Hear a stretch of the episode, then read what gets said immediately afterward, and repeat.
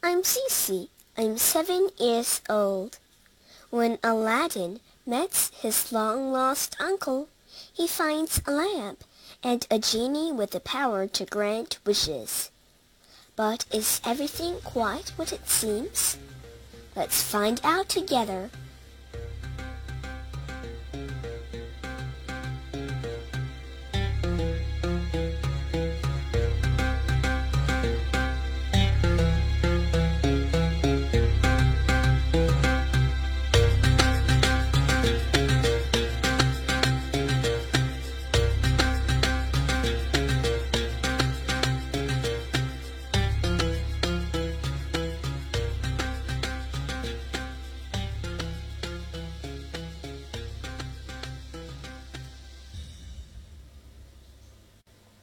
Aladdin and his Magic Lamp Chapter 1 A Magic Uncle There was once a lazy boy named Aladdin.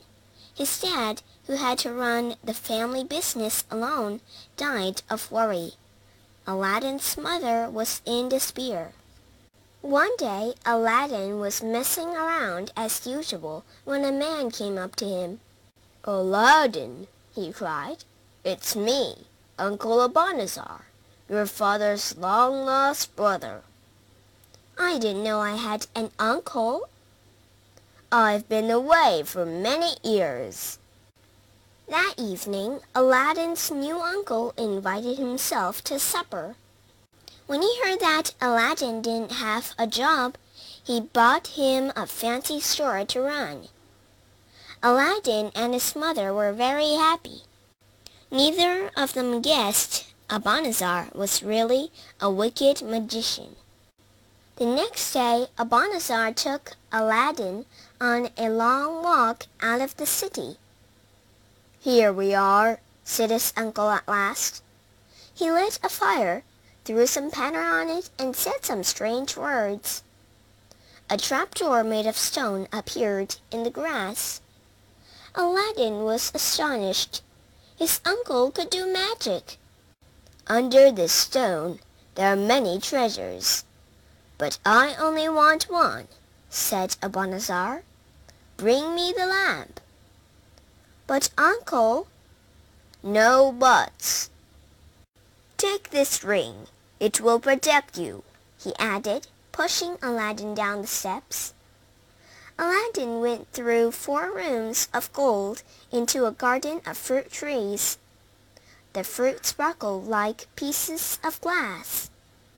He saw the lamp, stuffed it into his pocket, then picked handfuls of the pretty fruit. Hand me the lamp, cried Abanazar from the entrance. But Aladdin had taken too long finding it. Abanazar thought he'd been tricked. How dare you keep the lamp for yourself?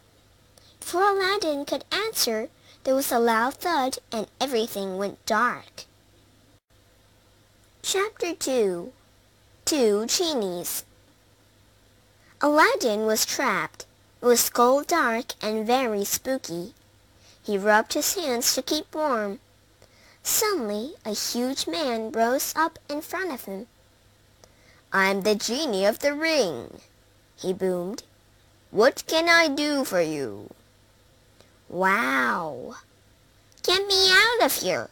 shouted Aladdin. In a flash, he found himself outside on the grass. He rushed home to tell his mother what had happened. Abanazar can't be my uncle.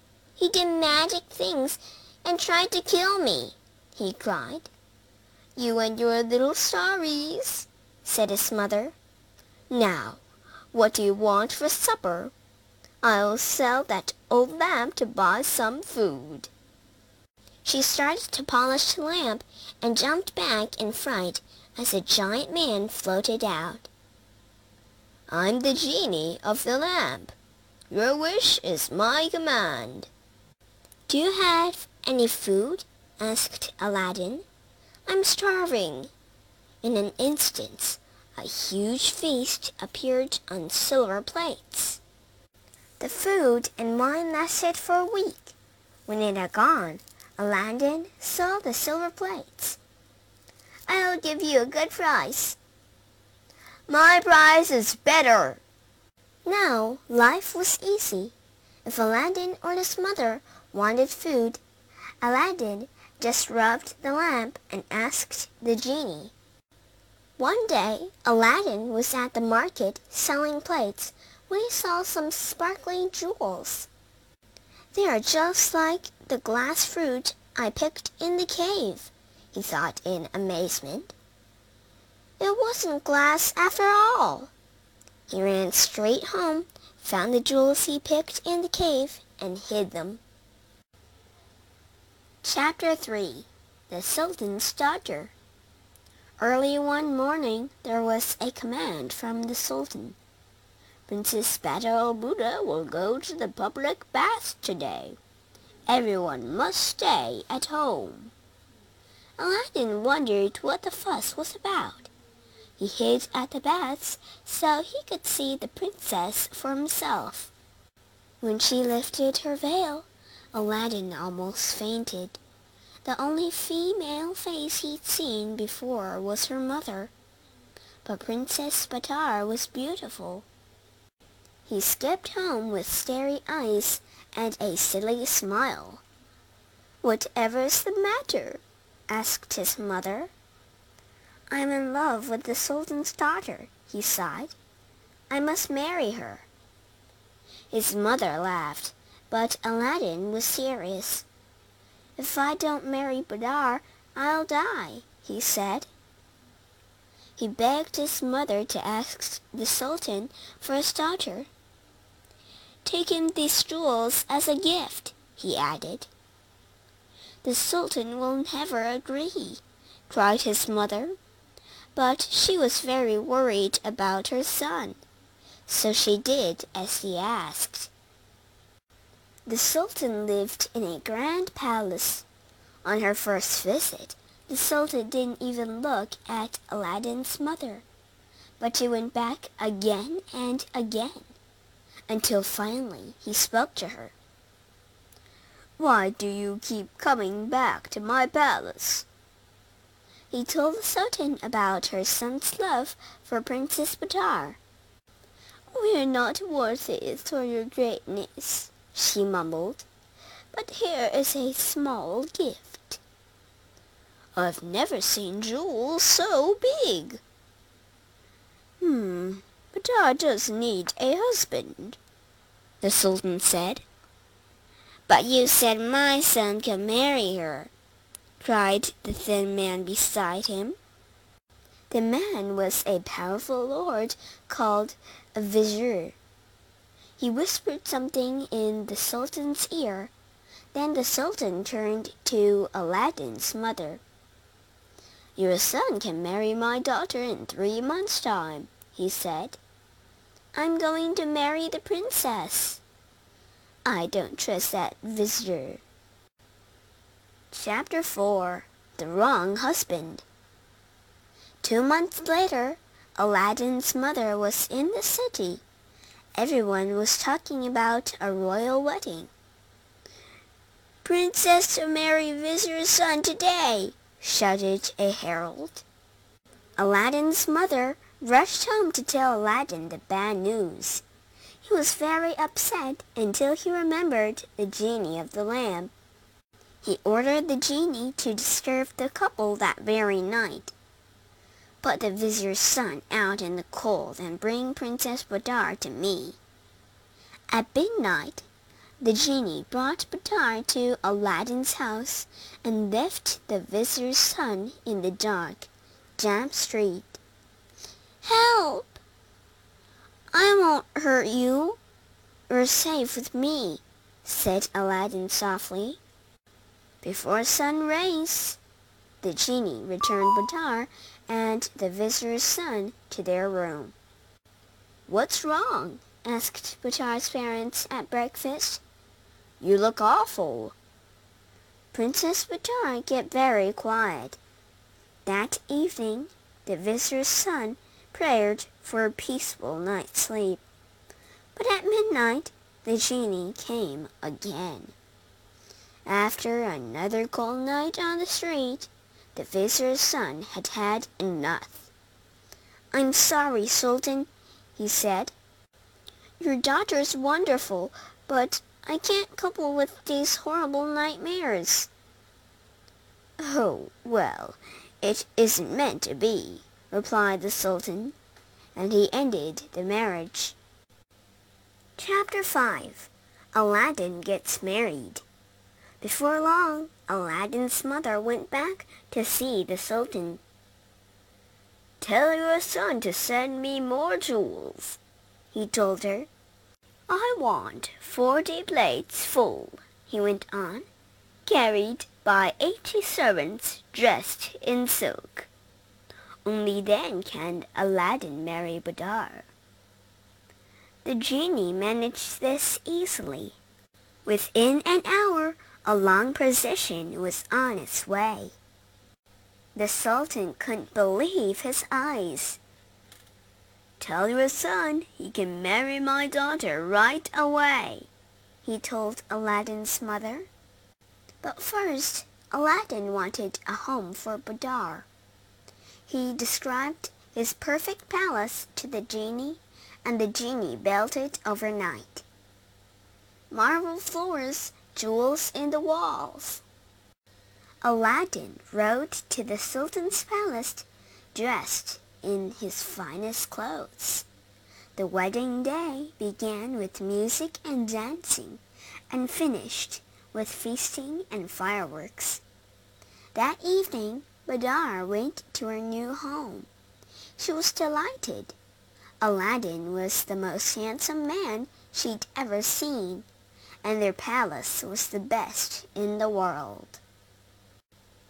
Chapter 6 Abanazar returns.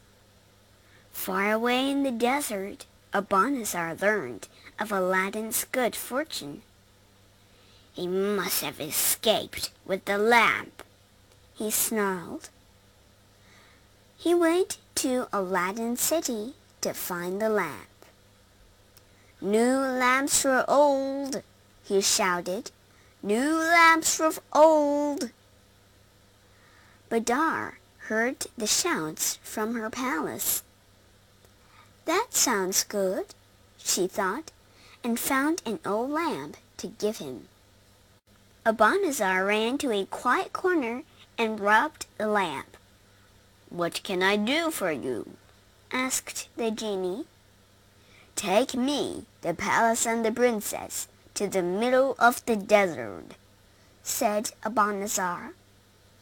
Later that morning, the Sultan looked from his window and nearly fainted.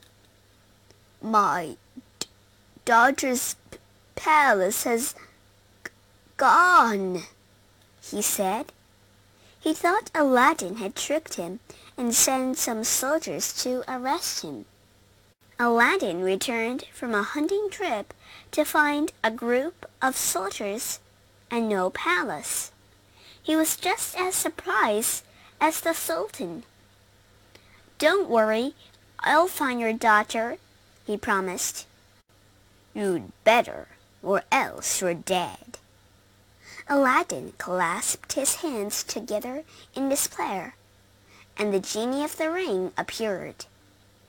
Oh, I've forgotten about you, said Aladdin. Please help me. I can't bring Badar to you, he replied, but I can take you to her. Seconds later, Aladdin was beneath Badar's window. A wicked man tricked me. Don't worry, Aladdin called. I have a plan. Agree to eat with him tonight, and I'll sneak in with some poison, and you can put it in a swine.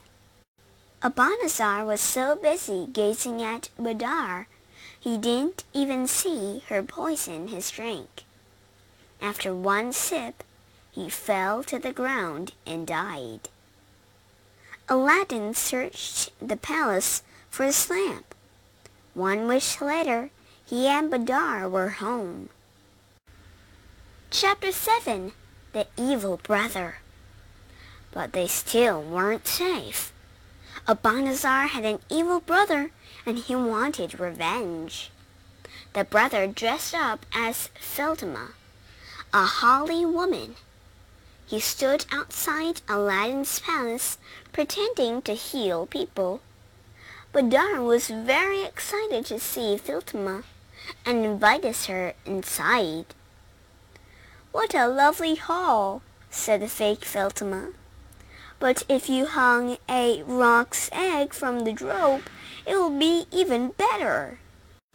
The roc was an enormous bird which laid huge white eggs. Badar loved Fatima's suggestion and asked Aladdin. No problem, he said, and called the genie of the lamp. Bring me a Roxas egg. What? Anything but that, wailed the genie. If you ask such a thing, I must kill you. But I know it wasn't your idea, he went on. Fatima is really Abanazar's brother in disguise. He wants you dead. Aladdin was shocked. He had to think fast. Oh, my head is so sore. He asked Fatima to heal his headache. As the evil brother came closer, Aladdin grabbed his dagger and killed him. With no more evil men to bother them, Aladdin and Badar were safe. In time, Aladdin became sultan, and his mother became a grandmother. They had all they could wish for, so the lamp and ring were left in a drawer. Who knows? The genies may still be there today.